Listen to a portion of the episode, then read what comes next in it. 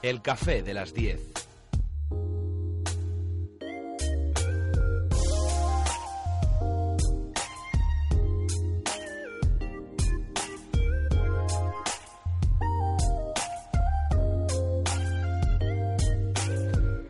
Pues ya ven ustedes que el tema de la luz sigue dando de qué hablar en nuestra tertulia, en nuestro café de las 10 y tengo conmigo a, a tres excelentes contertulios, así que lo primero que hacer es presentarles. Eh, Sergio Menia, socio fundador de la Agencia de Comunicación y Marketing CBC. Buenos días. Muy buenos días, qué honor. Qué Hombre. honor. Eh, Yo charlar una hora con vosotros para mí se me hace mi- corta al mis dos final. contertulios sí que son unos dos contertulios con una enorme calidad. Yo soy mucho más humilde. Yo desde, desde que he empezado con el Somos SEO... humilde más. Desde no- que he empezado con, el, con el SEO y con el lenguaje HTML, para mí eres un grande también. Porque, madre mía. No, hombre, no. ¿Qué va? Además, esto es día a día. Cada día más gente lo entiende, evidentemente, y, y será más accesible a todo el mundo. Así que, no, no, no, ¿qué va? En absoluto, en absoluto, no merece, no merece la pena. Y también hemos invitado a Enrique Calvez, miembro del Comité Económico y Social Europeo, porque parece que vamos a tener ya por fin un nombre en las listas del Partido Popular. ¿O no, Enrique? ¿Cómo lo ve usted? Pues Buenos yo, días. pues, eh, buenos días, encantados de, compartir y aprender con todos ustedes. Cuando el- mi anterior interlocutor decía yo con estos dos conquertulios se refería a usted y a- al autor eh, egregio, eh, que conste, eh. Eh, pues sí, estaba con además lo comenté ayer también, o anteayer, ya no me acuerdo, anteayer con la prensa europea, en la prensa española en Bruselas. Y es que, o los medios, y es que pese a todos los rumores que haya y esas dudas y tal, el, y, y, evidentemente aunque no quieran hacerlo, eh, yo creo que firmemente que el PP sí se va a presentar a las elecciones del 25 de mayo. ¿eh? O sea, eso de que no se vaya a presentar es un bulo. No, no quieren y están haciendo lo de la lista por sorteo, ¿verdad? Y, y le- están trucando el sorteo como en la UEFA, bolas negras, bola blanca, a ver quién le toca. Pero al final sí que se terminarán presentando. Y en cuanto al ridículo que están haciendo, mire usted, se lo dejo en sus manos. Eso por mí. Dice, como decían, creo que era Napoleón, pero no estoy seguro, dice, cuando el enemigo se equivoca, oiga, mejor no molestarle. Por eso. Mejor no molestar al enemigo. Juan Manuel López Zafra, profesor de CUNEF y autor del libro Retorno al Patrón Oro, que tendremos eh, también en breve en Onda Inversión. Muy buenos días. Buenos días. Un placer eh, que vengas a, a vernos, a visitarnos. Gracias, Ana. y a charlar de, de todos los temas de actualidad que tenemos muchos temas para, para debatir. Yo en una hora no sé si nos va a dar tiempo a todos. Hombre, siguiendo con el de ese proceso de, de transparencia democrática que está haciendo el PP y de llamada a las Transparencia bases. democrática, Claro, me ha claro. encantado. Llamada a las bases para votación masiva de la selección del, del candidato a, al Parlamento Europeo. Pues hombre, yo no sé si será Ana Pastor, será Mayor Oreja o será quien... Sí tengo clara una cosa. será Bárcenas, quien- tal vez. No, no, La manera de sí, no, no creo. Sánchez Ese- tema- también dice. No, ese, Sí. ese tema lo van a, yo creo que, que van a ser bastante cuidadosos con la con la selección de listas. Y cuando digo van a ser, la verdad es que eh, serán los asesores quienes presenten, quienes quienes pero será Rajoy quien decida, o sea, habrá dedazo y bueno, pues es el sistema que tiene de trabajo el Partido Popular, no nos puede sorprender, nos puede gustar más o menos, pero yo creo que está haciendo algo que es, eh, desde el punto de vista democrático, sorprendente y desde el punto de vista marketing electoral, la verdad es que está dejando al PSOE eh, contra sí mismo. Entonces dejan hablar a Elena Valenciano y Elena Valenciano va ganando votos para el Partido Popular. Es una cosa bastante curiosa. Para el Partido Popular, para UPyD, para Ciudadanos, para Vox. Es decir, eh, la estrategia del PP lo único que puede ocurrir es que esa, esta dila- dilatación del, momento electoral, de la, de la, de la decisión de la persona, eh, está haciendo que por donde puede perder votos, que no es evidentemente por el PSOE, pero sí por Ciudadanos, sí por UPyD y sí por Vox, pues se acumule más voto ahí porque la gente está bastante cabreada, sinceramente. Pero por otro lado, teniendo en cuenta que la alternativa de gobierno real que se presenta es el PSOE, pues hay que entender la estrategia electoral, yo creo que en ese sentido. Eh, dejar hablar a Elena Valenciano, dejar a- hablar al PSOE, pues es una estrategia que puede darle buen resultado finalmente al Partido Popular. Es sorprendente porque durante semanas hemos estado comentando, es que no sabemos ni a quién vamos a tener que ir a votar al final. ¿Cómo Vamos que a, vamos ¿En a qué sentido a qué? A quién, eh, eh, Ah, quién, bueno. quién cabeza de lista Sí, eh, Bueno, la de única que falta son, son ellos, que yo sepa, ¿no? Sí, no sí. sé si algunos Eh, no, solo quería decir una cosa que va a sonar a... que sonará a publicidad, y lo es. en la medida en que recalco un dato y lo extraigo de otras cosas. Pero en cambio, pues es una cosa cierta. Que yo sepa, de todos los partidos españoles, de todos, de todos en este momento, bueno, todos, es decir, nacionales solo hay dos, que son, y, y todavía mm, nuestra portavoz pone en duda de que el PP ya sea un partido nacional, pero yo creo que sí. Y el otro es UPyD, ya sabe, hace mucho tiempo que el PSOE en Cataluña, por ejemplo, no se presenta en Pero bueno, de todos, incluidos los regionales, etcétera, el único que ha hecho primarias para cabeza de lista ha sido UPyD. Eso es un hecho. Claro, evidentemente, donde está la policía que yo cuento ese hecho y no cuento otra Pero sí es un hecho. Y, el único, y una que te interrumpa, el único que las ha hecho por ahora, porque que yo sepa, Vox está en ello. A ah, Vox va a hacer. Creo que está a mí, Tengo muy buenos amigos en Vox y, me alegra que hayan optado por él. Pues el único que las ha hecho por ahora. ECO también las ha eh. hecho, que evidentemente no es un partido de, de, es una de, amplio espectro, es una, con, coalición. sí, con los verdes Cataluña y tal, pero también ha hecho, está en, en, en proceso de primarias, ha hecho ya las primarias y es otro, y además han sido absolutamente transparentes con intervención en Twitter. Yo no es que sea muy partidario de las políticas económicas que propugna ECO, ECO, perdón, pero desde luego hay que reconocerles que trabajo de los candidatos, eh, patearse el país, porque les sigo por Twitter alguno de ellos, ha sido eh, una auténtico eh, una auténtica fiesta de la democracia. Lo digo sin ironía o sea realmente ahí sí que han ha sido un parecido a lo que habéis hecho vosotros pero todavía con menos medios porque se alquilaban ellos los chavales se alquilaban el coche entre ellos o cogían el de uno y iban recorriendo el país. E insisto yo desde el punto de vista económico de las propuestas de ECO es que de la primera a la última las borraba todas, porque me parecen absolutamente liberticidas. Pero eso no quita que el, de lo que estamos hablando, que es el proceso de selección del candidato, haya sido absolutamente transparente, con participación de la ciudadanía, de sus votantes, de sus, eh, de con debates eh, moderados en Twitter por gente conocida. Bueno, yo creo que ha sido un, ejemplo en ese sentido. El vuestro también, desde luego. y Vox está en ello y creo que, bueno, es, es, es un partido muy nuevo, eh, aunque tiene caras muy conocidas y es importante seguirlo en ese sentido. Yo lo, yo lo, puede, puede que solo digo una cosa, que a lo mejor Ciudadanos también hace lo mismo y lo digo sin saber, ¿eh? Ciudadanos ya tiene cabeza de lista, que es Javier Nart, ¿no? Sí. Y el proceso hasta conseguir el, el candidato mm, ha sido yo creo que lo han nombrado. Yo que, que, yo sepa, también tengo buenos amigos de Ciudadanos. No, solo eso, sino que vengo de Ciudadanos. yo creo que, que el que lo han nombrado, además creo que ha sido Narti y Girauta, los dos, o sea, fueron.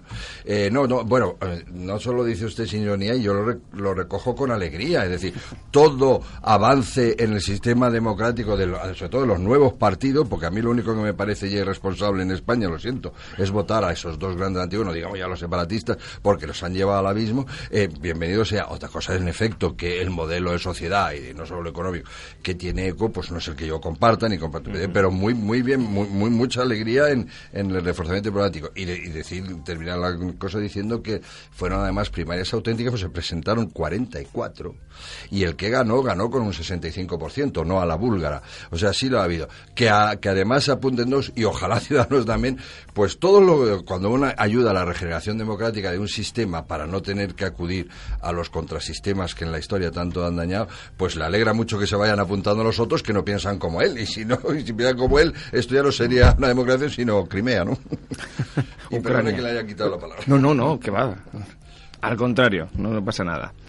En el caso de las elecciones europeas parece que se van perfilando los temas. También parece que, tal y como se auguraba, van a esperar a, esa factura de la luz y a una serie de cosas después de, las elecciones seguimos viendo, comentábamos esta semana en la mesa del café de las 10 que hay cosas que son necesarias adoptar, aunque tenga un coste político, pero parece que, que no que no están por la labor. ya no se inauguran pantanos, ni polideportivos insufragables, ni la ciudad de la, del, del, circo petulante, yo qué sé y tal. Ahora lo que hacen es no subir la luz. Hemos, hemos bajado mucho, no, ¿eh? No, se inauguran, pero se pagan. Eso recordemos. Ah, no, claro, ¿eh? una vez hecho. Eh, claro, claro. hoy publico precisamente el Confidencial un estudio muy somero y muy sencillo que puede hacer cualquiera que tenga un mínimo de conocimiento financiero, que es una, lo que supondría reducir en, en un plazo de 10 años eh, reducir la deuda pública contraída solamente el capital en un 80% para dejarla en un 20% sobre el PIB actual.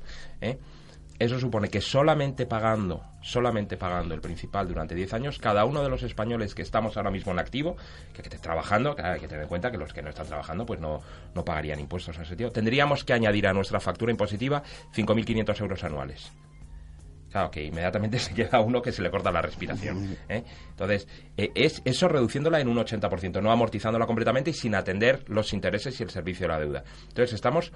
eh, es, es de una. lo- lo- la situación a la que hemos llegado es de una barbaridad económica tal que es que no somos conscientes que ahora mismo el 96,7, el 96%, el 95,7% a finales de enero del, de- del, del PIB sea deuda, es decir, que la deuda equivalga al 96% del PIB, es como si nosotros estuviésemos cada uno de nosotros endeudados respecto de nuestro sueldo y de nuestra capacidad de producción en un 100%. O sea, es que tenemos que pensar eso.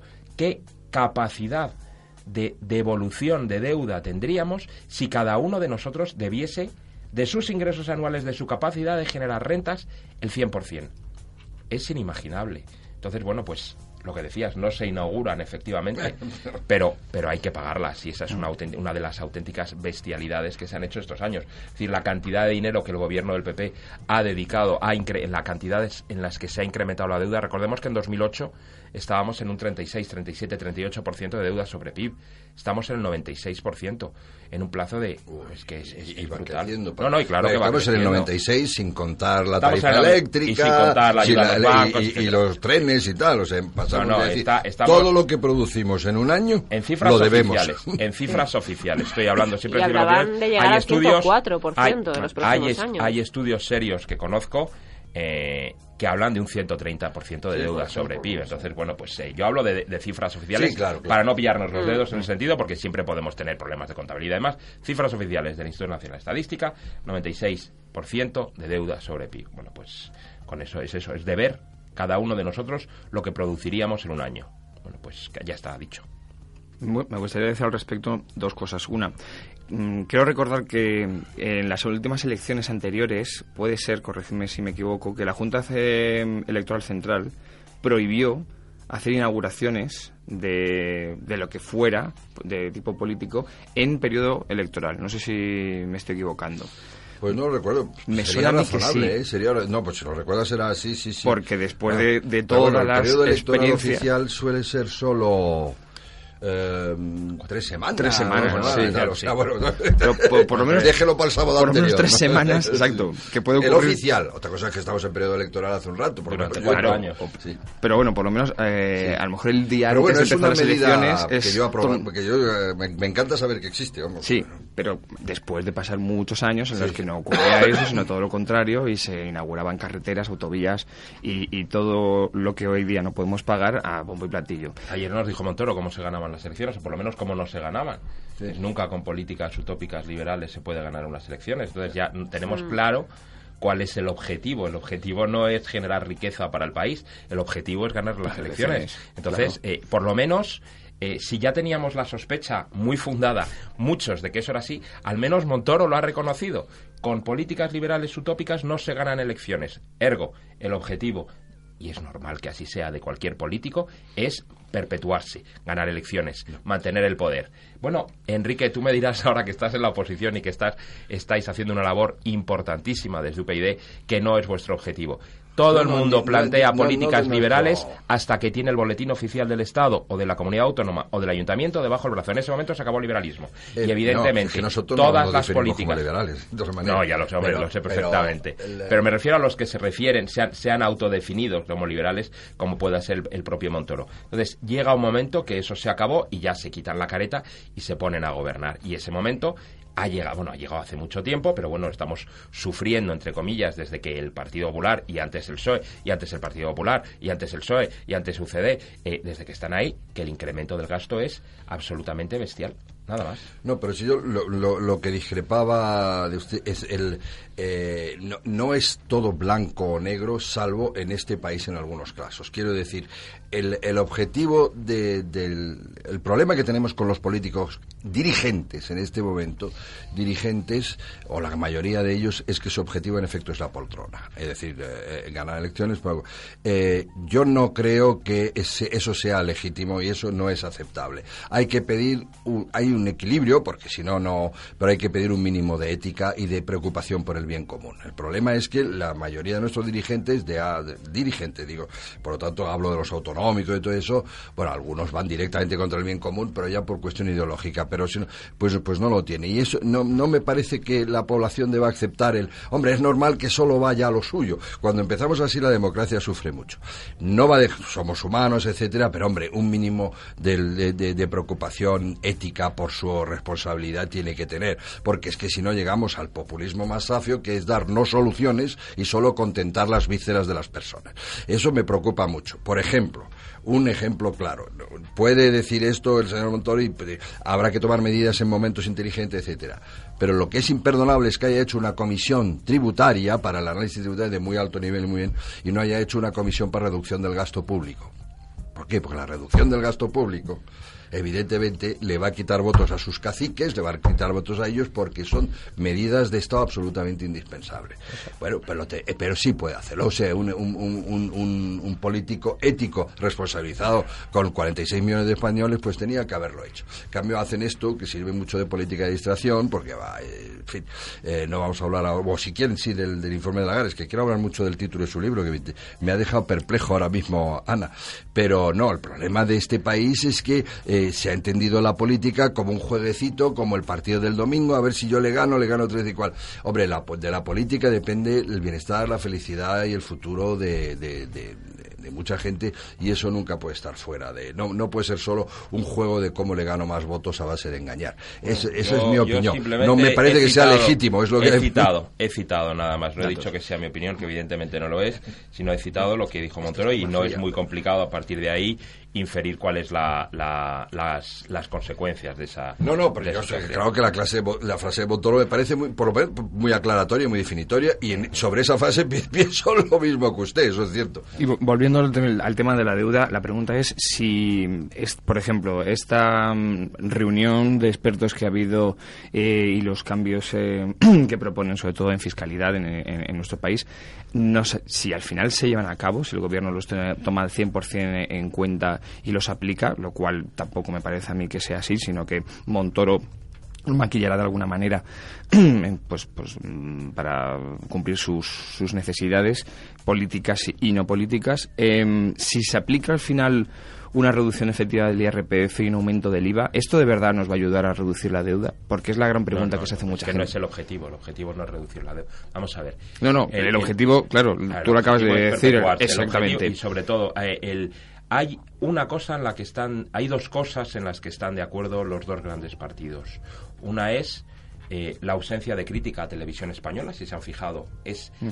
nula la crítica por parte del PSOE a la, a la política informativa del gobierno lo cual no significa que el gobierno lo esté haciendo bien, significa que el PSOE no protesta. Es un tema que es... Eh, pero luego en lo que estamos hablando es los dos grandes líderes en la última, la última vez que han coincidido en el, en el, en el Congreso, en el Estado de la Nación coincidieron y le dio la razón, la razón eh, eh, don Alfredo Pérez Rubalcaba a don Mariano Rajoy. tiene usted razón. España tiene un problema de ingresos. Terrible, terrible. Un problema de ingresos significa que es que todavía a los que declaramos impuestos, a los que pagamos impuestos, declaramos ingresos y pagamos impuestos, todavía nos pueden exprimir un poco más. Que a las empresas que están generando riqueza todavía las pueden exprimir un poco más un poco o un mucho más. Es decir, el problema no es un problema, coinciden ambos en que el problema no es de gasto público. Y vuelvo con lo que ha dicho antes Enrique, la ausencia de esa comisión. Comisión, por otro lado, que no iría a ningún sitio, ¿eh? pero que, y, sobre todo que es que las partidas en las que hay que reducir están estudiadas por Juan Ramón Rayo, por Daniel Lacalle, por mí mismo, por un montón de autores, ¿eh? y se puede escoger a qué nivel se quiere recortar.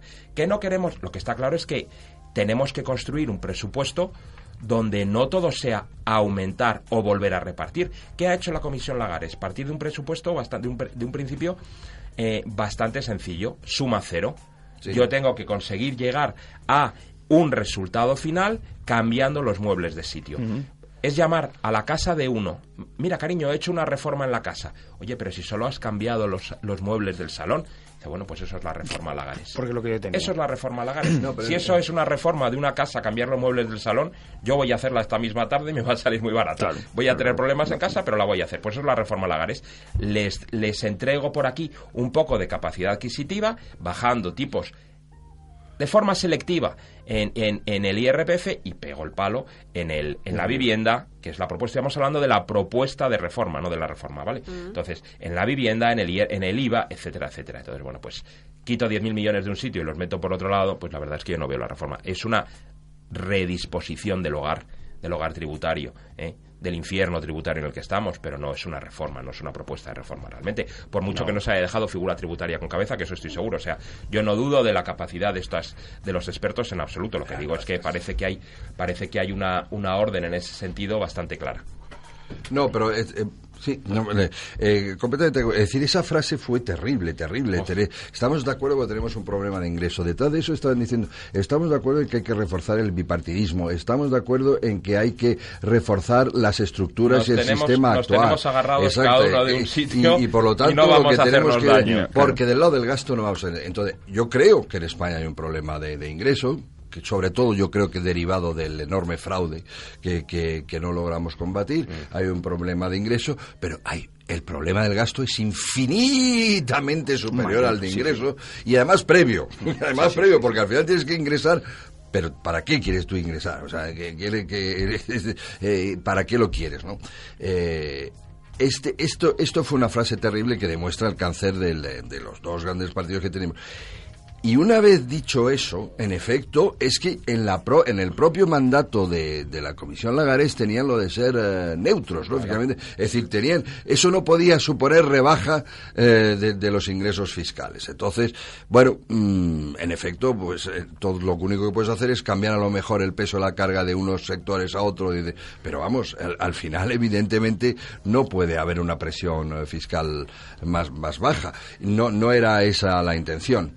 Mm. que intenten aumentar las bases para misma recaudación, las bases, no desde luego a través del fraude, pero por ejemplo, diciendo, bueno, claro, si hay menos paro, pues habrá más gente pagando impuestos, por lo tanto intentemos rebajar las cotizaciones, cosas de estas, eh, sí, pero vamos, globalmente considerado que esto alivie los impuestos de la clase media, no puede ser. Si, si no te lo cogen por el IVA, pues, por ejemplo, productos típicos de la clase media que tenían el IVA rebaja lo van a subir, eso sí, que me lo van a poner. Entonces, no, no, siempre, siempre, bajo, siempre bajo la idea de que todavía hay margen. En Europa es ah, mayor. siempre podemos hacer más. Pero Dinamarca hizo esto. Entonces, siempre la idea es que pretenden que converjamos hacia los máximos niveles impositivos, hacia economías que están infinitamente más saneadas que la nuestra pero no nos ponen en el ejemplo de Irlanda. Nos dicen que el FMI, la Troika y no sé qué nos, nos piden subir. Lagares ha insistido hasta la saciedad. Todos los organismos internacionales exigían incrementar impuestos. Y nosotros hemos tratado de evitarlo. O sea, hay sí, una... ya lo han hecho.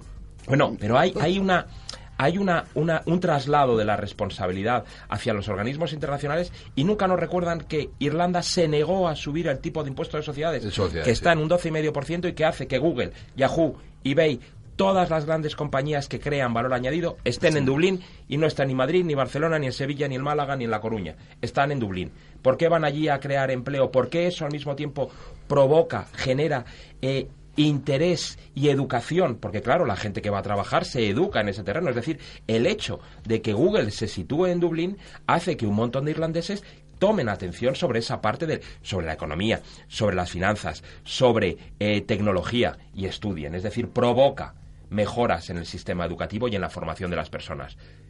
Está intervenida Irlanda, bueno, ya ha salido, pero 12,5%, no lo tocó. No lo tocó, no tocó su estado del bienestar. Hombre, lo que tiene es un tipo, es que hasta Bono, el cantante de U2, Bono el bueno, hasta el cantante de U2, eh, cada vez que le hablan de ese tema es que, es que trona. No, no, Irlanda se basa, ha salido de la miseria en la que estuvieron nuestros padres gracias a la competencia fiscal. Apliquemos ese principio tenemos muchísimos más incentivos eh, eh, de tipo eh, meteorológico para generar en nuestro país una base donde todos los, todas las grandes empresas estarían deseando venir. Tenemos buen clima, tenemos buena comida. En Irlanda la comida es infumable, si lo conocéis es terrible, pero bueno, aquí tenemos de todo. Lo que tenemos son unos impuestos que hacen que cualquier empresa cuando viene, cuando viene hacia Europa vea Madrid, vea Barcelona, vea Málaga, inmediatamente vea Dublín y pumba, el avión, el avión pare allí y ya está. Bueno, aparte de, temas eh, medioambientales, mm. Mm, por desgracia, eh, creo que si en España llegáramos a un acuerdo en ese sentido, decir vamos a traer a inversores a capital extranjero que además nos invierta aquí y no solamente invierta en hoteles, sino que invierta en valor añadido, tecnología punta, investigación, eh, cosas de ese sector que es lo que de verdad eh, estamos necesitando ahora mismo, nos ocurriría un pequeño gran problema y es, muy bien, ¿Quién le va a dar la facilidad a estas personas para invertir aquí?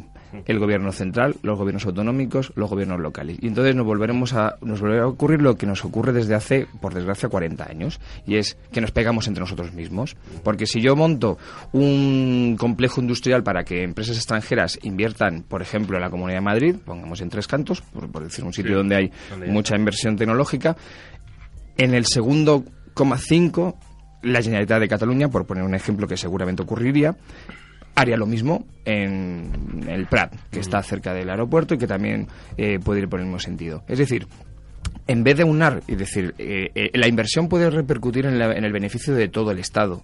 No, siempre estamos pensando en... Las parcelas. Claro, ¿por qué no viene a mí y va al otro lado? Porque entonces yo lo pierdo y bueno... Pues lo que tienen que hacer es competir precisamente, o sea, lo que no puede ser es que la decisión de que una empresa vaya a un sitio o vaya a otra sea financiada por los ciudadanos, claro, por los Siempre está, claro. Que siempre es, claro. yo aquí no... Vamos a ver, que compitan, que los tipos sean transparentes, que Tres Cantos plantee bueno, tiene unas ventajas desde el punto de vista tecnológico porque ya hay un pool ahí formado, hombre, pues una empresa de carácter tecnológico puede interesarle ahí. Pero evidentemente si consigue mejores, eh, mejores, mejores condiciones, condiciones fiscales y de todo tipo y de educación y de gente, las consigue en Hospitalet las consigue en cualquier otro sitio, pues que vaya a mí. A mí eso no me preocupa. Lo que me preocupa es precisamente que, que no vienen. Es que no viene ninguno. Vienen aquellos a los que hay una decisión política de que vengan. Volkswagen, pues conseguimos que venga a base de bajar impuestos a ellos, porque hemos decidido como políticos que ese es el, el sector que tiene que crear mano de obra. Entonces, bueno, pues ¿por qué no pueden decidir los empresarios dónde crean mano de obra? ¿no? Porque tiene que ser el político quien vaya orientando la inversión hacia un sitio a otro y sobre todo espantándola, que es lo que me preocupa más que la Oriente, que es que la espantan al final. O incluso se han dado casos de gobiernos autonómicos o locales que lo que hacen es pagar. O sea, eh, claro, claro. por ejemplo, eh, otro caso que más conozco bien. Eh, aerolíneas extranjeras venían a, aeropuertos españoles porque recibían dinero. O sea, los ciudadanos estábamos pagando que algunas compañías extranjeras aterrizaran en, aeropuertos que competitivamente no tenían nada que hacer. Absolutamente. Entonces, el caso se han hecho aeropuertos que se han que se han hecho famosos, vamos a decirlo, porque eran, eran, eran base de operaciones en, en, en las zonas de, en las que trabajaban de esas compañías extranjeras, que evidentemente en cuanto han visto el, las orejas al lobo, han apretado las tuercas al, político de turno y o bien han logrado cerrar el aeropuerto, o bien se han retirado, o bien han conseguido una mayor subvención. Sí, pero eso es eh, lo que yo estoy muy en desacuerdo con, con mi contertulio anterior. Es decir, yo en una zona y menos en una zona monetaria única y en una zona política única, eh, eh, combato muchísimo la competencia fiscal porque me parece una fuente de, de caradureces y además de desigualdades muy profundas. Eh, yo no creo que Irlanda no haya tocado su estado de bienestar. Sí han salido tocada la gente, pero la mucho gente sí. menos. La gente Pero sí. las ayudas oficiales siguen el salario mínimo en los niveles que estaban. Exacto, exacto. Pagados por el rescate. No, no, Oiga, mire usted, no, primero tenga usted... no. Sí, sí. No, en claro, absoluto. por si el nada- rescate es un rescate que fue al país, pero Sí. porque el país tuvo eh, el- el- la, la- la mala, la mala conciencia financiera y decidió el partido político que está al gobierno, que en ese momento, rescatar al, al- al sistema financiero, que tenía que Pero haberlo porque- dejado quebrar. Pero, porque si no, no pagaban la- a los funcionarios siquiera. Es decir, el nivel de deuda era insoportable. No se pide dinero para nada. No, no. Se pidió dinero para mantener unas cosas. Y dice, oye, pues primero recaude usted. O sea, eso a mí de que usted lo deja fue un enorme error a mi modo de ver de la Unión Europea.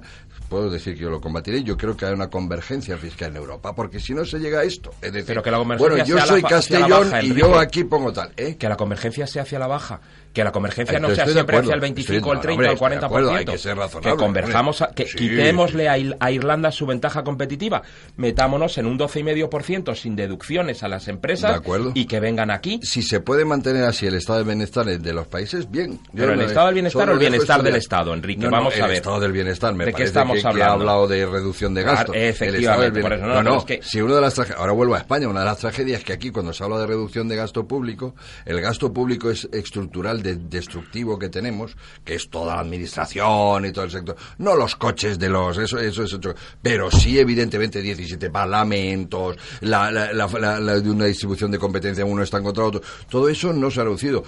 ¿Dónde se ha reducido aquí? En pensiones, en pensiones, en salario de funcionarios y, por supuesto, de evaluación interna. Claro, eso es un error. Ahora, mm, retomando el tema anterior, el, eh, claro, que, que, que Irlanda se ajuste a lo que puede pagar y no pida ayuda para vivir eh, mejor a base de no recaudar lo que debería mínimamente converger. Puede Pues han salido, horquilla, ¿eh? ¿no? están fuera, llevan financiándose prácticamente un año en el mercado, en los mercados internacionales. El ajuste en Irlanda ha sido brutal y no han pasado del 12% de paro. No, gracias no, no precisamente a que las empresas no han huido. Entonces, Claro. eh, eh, vamos a ver, mm, el 12% de paro en Irlanda es una cifra altísima comparado con lo que tenían, pero de la historia de la que viene Irlanda, que es un país donde ha habido hambrunas, donde han emigrado, Sí, etcétera, migraciones etcétera. masivas, hay más es- una- que. Claro, entonces es una cosa eh, absolutamente... Irlanda es un ejemplo... eh, no se puede hablar de tigre celta porque el crecimiento fue insostenible en ese sentido, pero Irlanda es un país absolutamente admirable y ha Sí, construido... pero es un paraíso fiscal. Y yo estoy No, contra los no, paraísos no, fiscales. perdón, esto, esto es un infierno fiscal. Irlanda no es un paraíso fiscal. Eh, sí. No, lo siento, Sí, o sea, lo porque- que no puede ser es que me una lo empre- dicho, ¿por qué va Google, todo eso y tal? Para ahorrarse, para engañar mejor. que o vengan sea. aquí. Pero ¿cómo engañar mejor? Vamos a ver, si pagan sus impuestos, no están engañando a nadie. Lo que no puede ser es que aquí tengamos, pretendamos que vengan las empresas a base de hacerles favores, ¿eh? Con un 25% pedido, un 20, un 30% de, de, de impuestos a sociedades. Esto no es un- un- una sociedad fiscalmente honesta. Esto es un infierno fiscal para Sí. las clases medias, para las clases trabajadoras y para las empresas. Lo que hay que hacer Y es Alemania y. Francia también, entonces. O sea, todos son Francia- infiernos fiscales menos, Irlanda. Absolutamente, claro. Pues entonces, Claro, claro. pues entonces que la Unión Europea sea un infierno. No, la Unión Europea es un infierno fiscal. Ah, bien, menos un Irlanda. Pues Irlanda, entonces, desde el punto de vista de las es empresas, el no paraíso. Hombre, Pues eso más. digo. Yo, desde luego, porque no me puedo ir allí ahora pues- mismo por temas pues- familiares, pero si no estaba allí viviendo. Desde luego, montar una empresa en Irlanda es infinitamente más fácil. Eh, los trabajadores en Irlanda tienen trabajo. ¿eh? Recordemos que es que aquí pensamos en el estado del bienestar como la gracia que nos da el Estado divino, que es quien decide que tengamos educación, que tengamos... No, no, perdone. Eso se lo genera cada uno, se lo consigue cada uno. Y lo que hacemos con nuestros impuestos es en una parte muy alta financiar servicios absoluta, servicios entre comillas absolutamente inútiles y desde ese punto de vista todo lo que es accesorio y podíamos discutir durante mucho tiempo qué es accesorio y no y seguro que coincidíamos en un buen porcentaje Enrique y lo sabes Sí, ¿eh? hombre, claro. Eh, de todo lo que sobra supone que estamos pagando de más y si estamos pagando de más eso tiene, y no podemos dedicarnos con dedicar nuestro dinero a lo que nos interesa eso supone que estamos en un infierno fiscal. Cosa si Francia podemos- es mayor infierno fiscal Alemania es infierno fiscal Bélgica es infierno fiscal efectivamente la Unión Europea es un infierno fiscal la Unión Europea es un infierno fiscal y va a ser mayor. Esta noche han estado 16 horas discutiendo y no han llegado a acuerdo para la unión bancaria. 16 horas discutiendo para lograr una unión bancaria que lo que va a hacer es teóricamente protegernos a los consumidores y que ya veremos las consecuencias que va a tener que las podemos imaginar Por cierto, una, una, una negociación donde el Parlamento, que se dice que no sirve para nada, etcétera, está intentando poner cordura, precisamente, porque Ah. las 16 horas son entre el Parlamento y el, el, el Comisión Consejo, y el- Consejo, es. sobre todo el Consejo, ¿no? que es el que. No, que- y no- está intentando poner cordura, acelerar los plazos, eh, que la dice. Pero claro, el ahora mismo le cedo la palabra, No, no. pero todo eso está bien. Entonces, como Irlanda es el, el único que no es infierno fiscal ahí, entonces Irlanda eh, eh, tiene su paraíso, está muy bien, está muy bien si se lo paga, pero es que lo está pagando con mi dinero también, porque cuando se ha hecho, quiero decir, hay una solidaridad europea, y si se ha rescatado Irlanda es porque ahí ha venido... ta- También sé que está el Fondo Monetario Internacional, pero vamos, hay una solidaridad. O sea, cuando se dice que España ha recibido, eh, del- creo que del medio, no sé qué, o del fondo, pero eso lo sabrá mejor la técnica, eh, 40.000 millones de euros. Sí, pero también está avalando 80.000 en el Fondo Europeo que da esas cosas, ¿eh? O sea, que esto es todo un do des. Entonces, que se le dé a Irlanda para que, que, que- que ella eh, pueda permitir atraer a, la- a la- a las expre- a las empresas jugando a la baja, no me parece lo propio de una unión monetaria. Que después haya que, de manera general, crear una Europa fiscalmente más, más laxa. Por ejemplo, podríamos copiar más de Estados Unidos y tal. Eso es otra cosa. Depende- Pero depende- permitir depende dentro de una unión, permitir dentro de una unión monetaria, digo en este caso, permitir una- que haga un freelance que juegue a la baja y además se lo pago, eso no me... Eso ocurre también en Estados Unidos, en los propios No, ya, Estados ya, Unidos. ya. O sea, Ya, ya. en California las empresas se van Sí. Y, y en Nuevo México se crean, por Pero- la sencilla razón de que en California los impuestos, tasas, tasas medioambientales y demás han hecho que las empresas, no ya los particulares que aguantan los pobres que aguantan, pero las empresas huyan. No se crea riqueza en California desde hace años. ¿Y qué pasa también, sí, de acuerdo? ¿Y qué pasa en, en, en California también en estos momentos? Porque claro, California está en quiebra en un tiempo que es que no se compra un lápiz, por permitirme la expresión, no se compra un lápiz sin que un eh, auditor federal lo autorice. ¿eh? sí, sí. Están, están- eso sí que están súper intervenidos. ¿no? En cambio en Irlanda, pues bueno, tome usted el dinero y mantenga sus caprichos. Eso es más... Hombre, hay que, hay que profundizar, etcétera. Pero que- como, bueno, sí, ma- y ma- pero vamos, le, le, le, le- le pagamos eso. Hombre, yo creo que a Irlanda había que haberle exigido el aportar más serio también al fondo a través de una reforma fiscal más convergente. Eso- Si se lo ha exigido y han dicho que no, y si Ya, lo ya. han admitido, Pero y si sí, lo han de- admitido de es facto, por algo. A nosotros, en Sí. cambio, nos han dado dinero para rescatar el sistema financiero y lo que hemos hecho es subir los impuestos. Sí, sí. O sea, No, bueno, eh, pero porque en- no había más remedio. Estaba en el MOU, ¿no? Pero ya, pero, pero es que también a Irlanda se le exigió y se negó. Quiero decir que, Sí, sí. que, que hay una. Hay, hay- y a Irlanda se la rescató no a su sistema financiero, fue rescate al país. ¿eh? Fue rescate al país, sí, Entonces, sí. bueno, pues eso hay que tenerlo en cuenta. Que, que las características de cada economía son distintas y que, bueno, que Irlanda, desde ese punto de vista, le ha ido bastante bien, no ha tenido ningún problema. No, simplemente, antes de. Que, creo que vamos a pasar a, a otro tema más adelante. Simplemente, como mm, fin de fiesta. eh, Simplemente quería recordaros una cosa. Ya llevamos unos mm, 15 años en España escuchando mucho empresas des- deslocalizadas en España que se van fuera de España porque los eh, gastos que tienen aquí son muy altos. Nos decían que era por dos razones. Una, por la alta fiscalidad y otra, porque los sueldos eran muy altos. ¿Qué es lo que ha ocurrido desde entonces?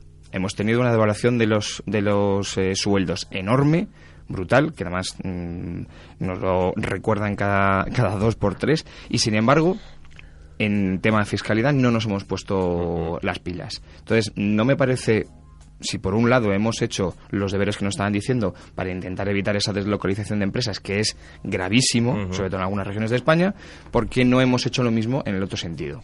Simplemente. por mantener el bienestar del Estado. Nos aprietan, nos aprietan, nos aprietan, nos exigen.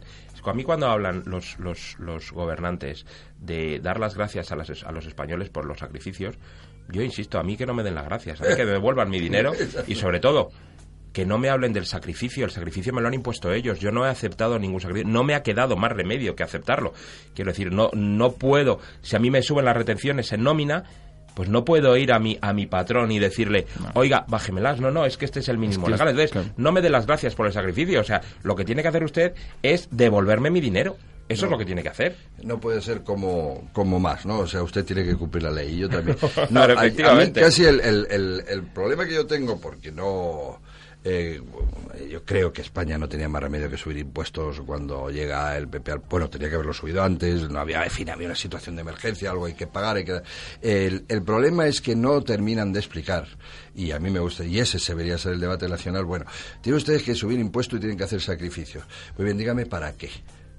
¿Para qué? O sea, Sí, ¿para qué lo tengo que hacer? que Es decir, para tener Sí. mejor educación eh, pública. Bueno, pues a lo mejor me convence usted. Ahora, me dice usted, para que, en fin, para que saque usted una ley de caza en 17 sitios distintas. No, mire, no, no. Eh, o sea, para eso, no. O sea, no, eh, es- es- el problema es que no hay ese debate social. ¿Por qué? Pues porque, claro, ahí es donde interviene lo que ha dicho Atento Cotó, porque estos van a lo suyo. Lo suyo es mantener la estructura. Al final estamos viendo cómo se ajustan determinadas eh, partidas como otras, eh, sin embargo, pues, pues van un poco a, su libre albedrío y cómo también hay, cifras escalofriantes. eh, yo les quería poner sobre la mesa también un caso que es el de la hostelería, de cómo cerraron muchísimos bares y restaurantes en el año 2013.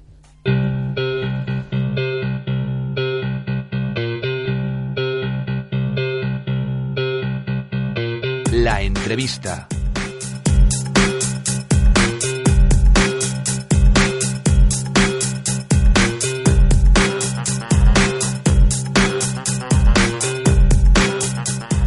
Pues Saludamos a Emilio Gallego, secretario general de la Federación Española de Hostelería. Emilio, buenos días. Hola, muy buenos días. Muy pendientes de, esa cifra, esos eh, 10.000 bares y restaurantes que cerraron sus puertas en el año 2013. Somos un país eh, de bares, somos un país social y, sin embargo, obviamente la crisis les ha golpeado con fuerza el pasado año.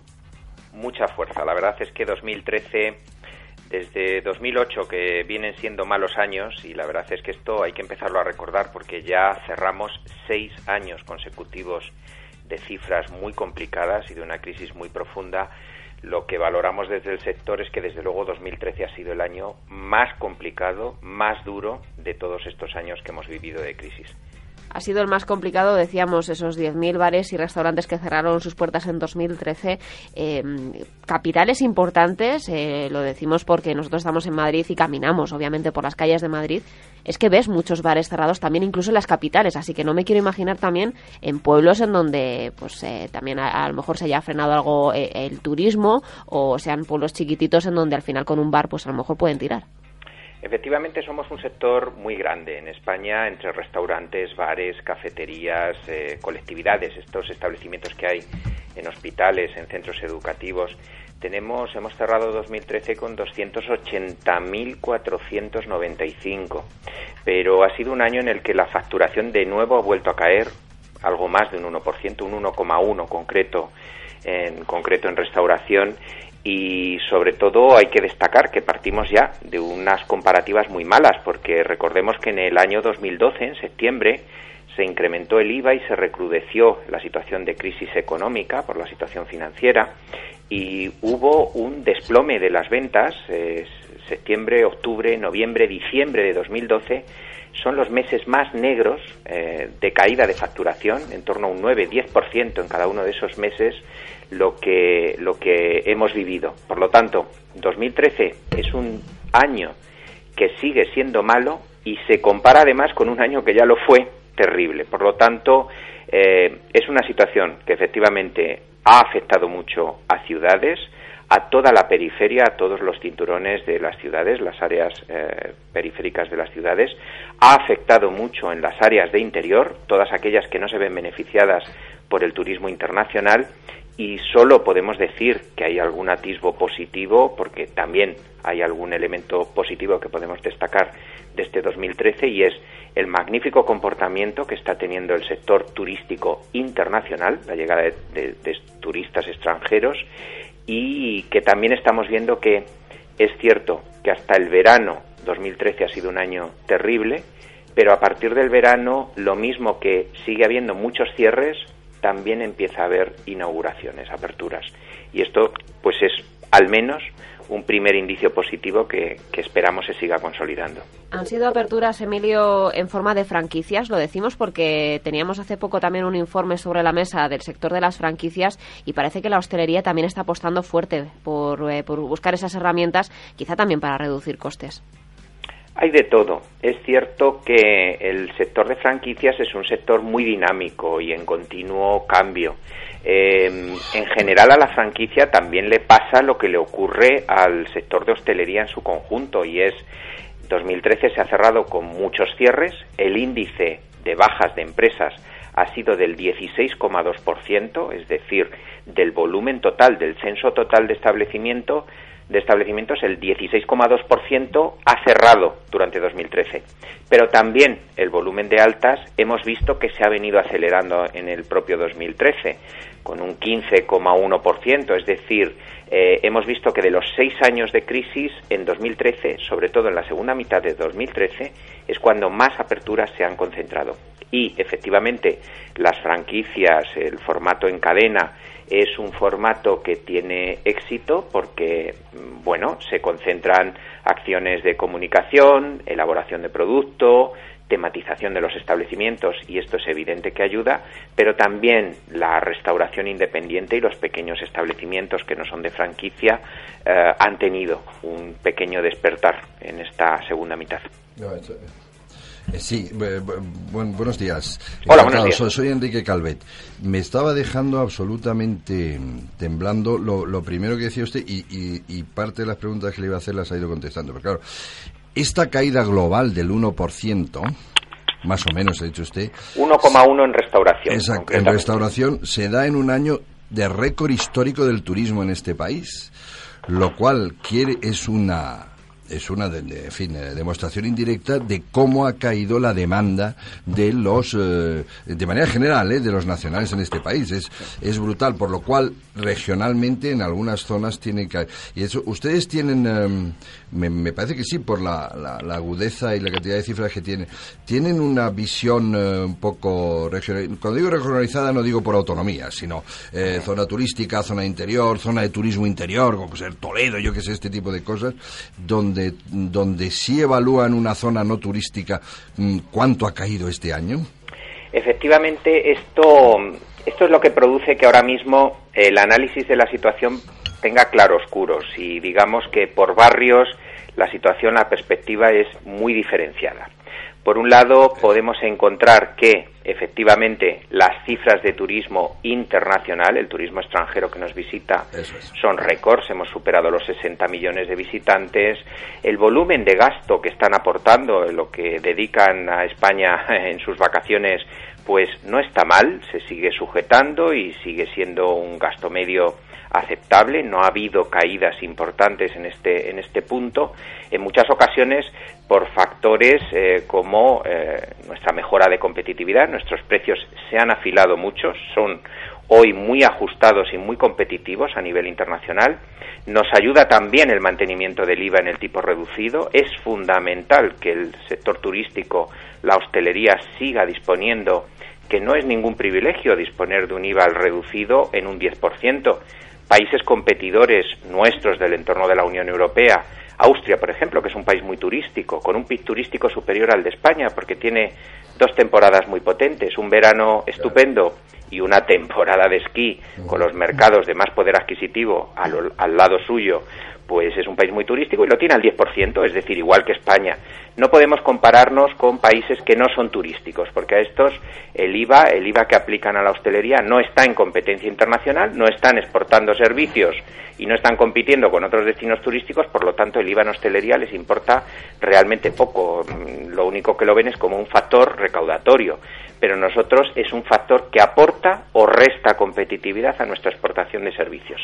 Hay que decir que el turismo extranjero viene a suponer en torno a un 15, 16, 17% de las ventas totales de hostelería de nuestro país. Por lo tanto, el 70% del consumo en hostelería no es de consumos turísticos, es lo que hacemos los españoles cada día, cada fin de semana, cuando salimos con los amigos o familia, y el otro 14% sí es consumo turístico de la demanda nacional, de los españoles, cuando hacemos turismo en nuestro propio país. Por lo tanto, claro, esas cifras muy positivas solo se concentran sobre el 16-17% del total de la oferta hostelera. Y ahí podemos decir pues que Canarias está viviendo una época dorada porque está teniendo muy buena situación de ventas, muy buenas ocupaciones y ha tenido una cierta recuperación de sus precios de venta final.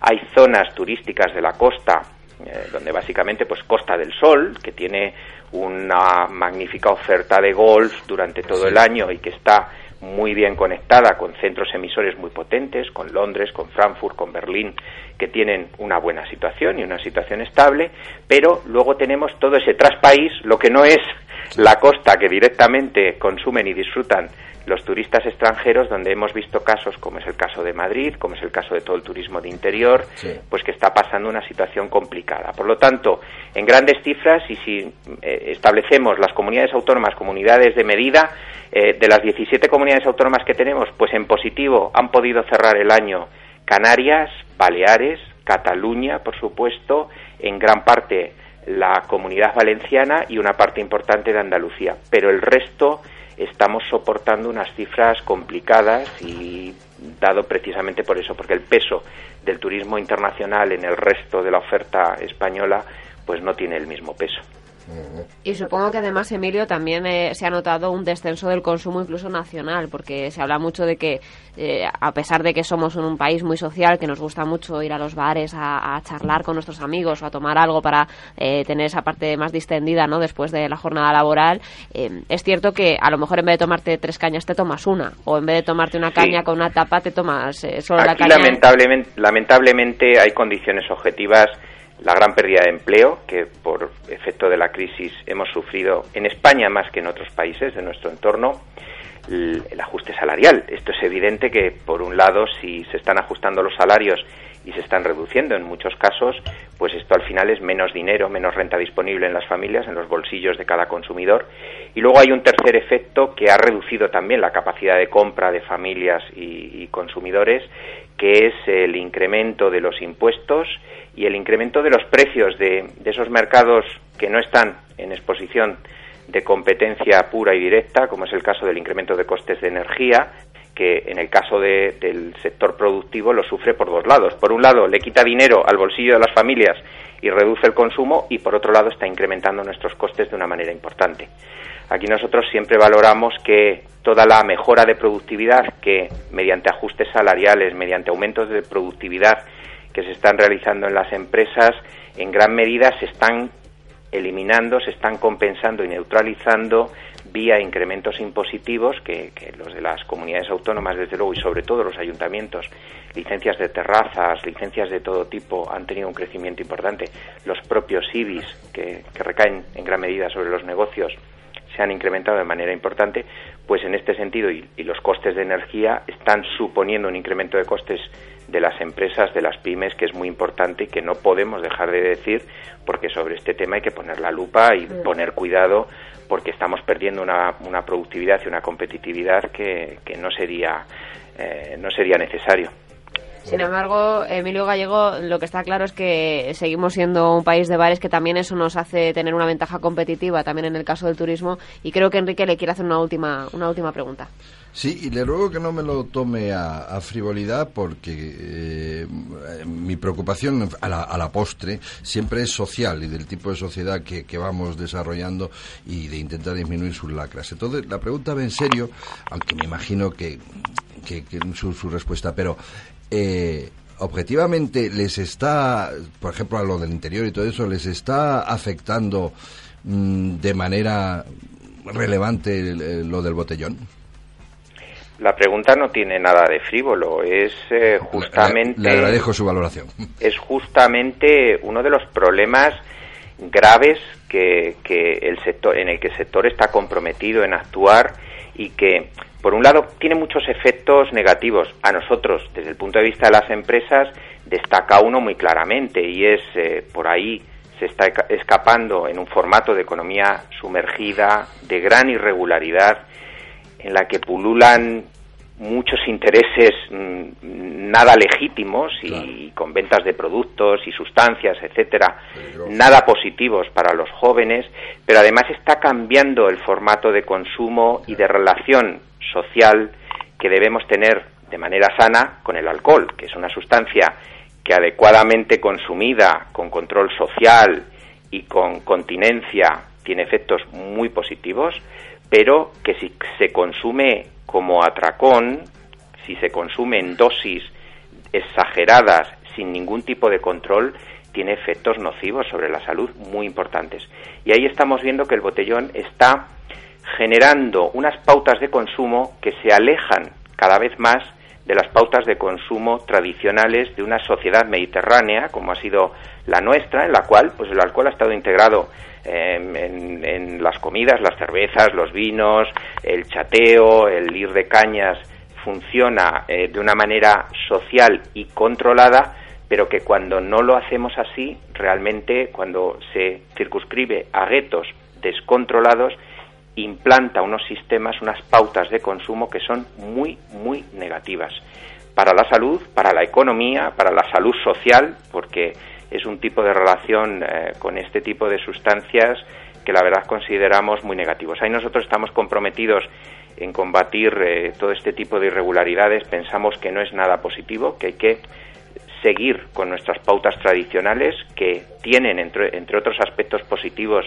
los índices de alcoholismo y de problemas con la relación con el alcohol eh, mejores de la Unión Europea. Hay que ver que cuanto más se prohíbe y más de atracón se consume el alcohol, como es el caso, por ejemplo, de Gran Bretaña, de los ingleses o de los países nórdicos, pues al final acaba siendo, cuanto más se restringe, más se prohíbe, más se intenta controlar, justamente es eh, lo contrario. Por lo tanto, creemos que el consumo en familia, en el entorno social, en los establecimientos de hostelería es donde se debe hacer, donde se ha hecho siempre y donde tan efectos, tan beneficiosos han sido los efectos hasta el momento. Pues Emilio Gallego, secretario general de la Federación Española de Hostelería, muchísimas gracias por estar esta mañana aquí con nosotros en Invirtiendo la Mañana. Gracias a vosotros también por el Adiós, interés. Saludos. Y hablando de bares le- les dejo, porque a lo mejor es hora ya de, de- de acudir eh, ya. Eh, muchísimas gracias a los tres por, por venir a las tertulias de, de Onda Inversión y, y ya saben que cuando quieran está su casa. Gracias. Gracias a vosotros. Gracias. Gracias.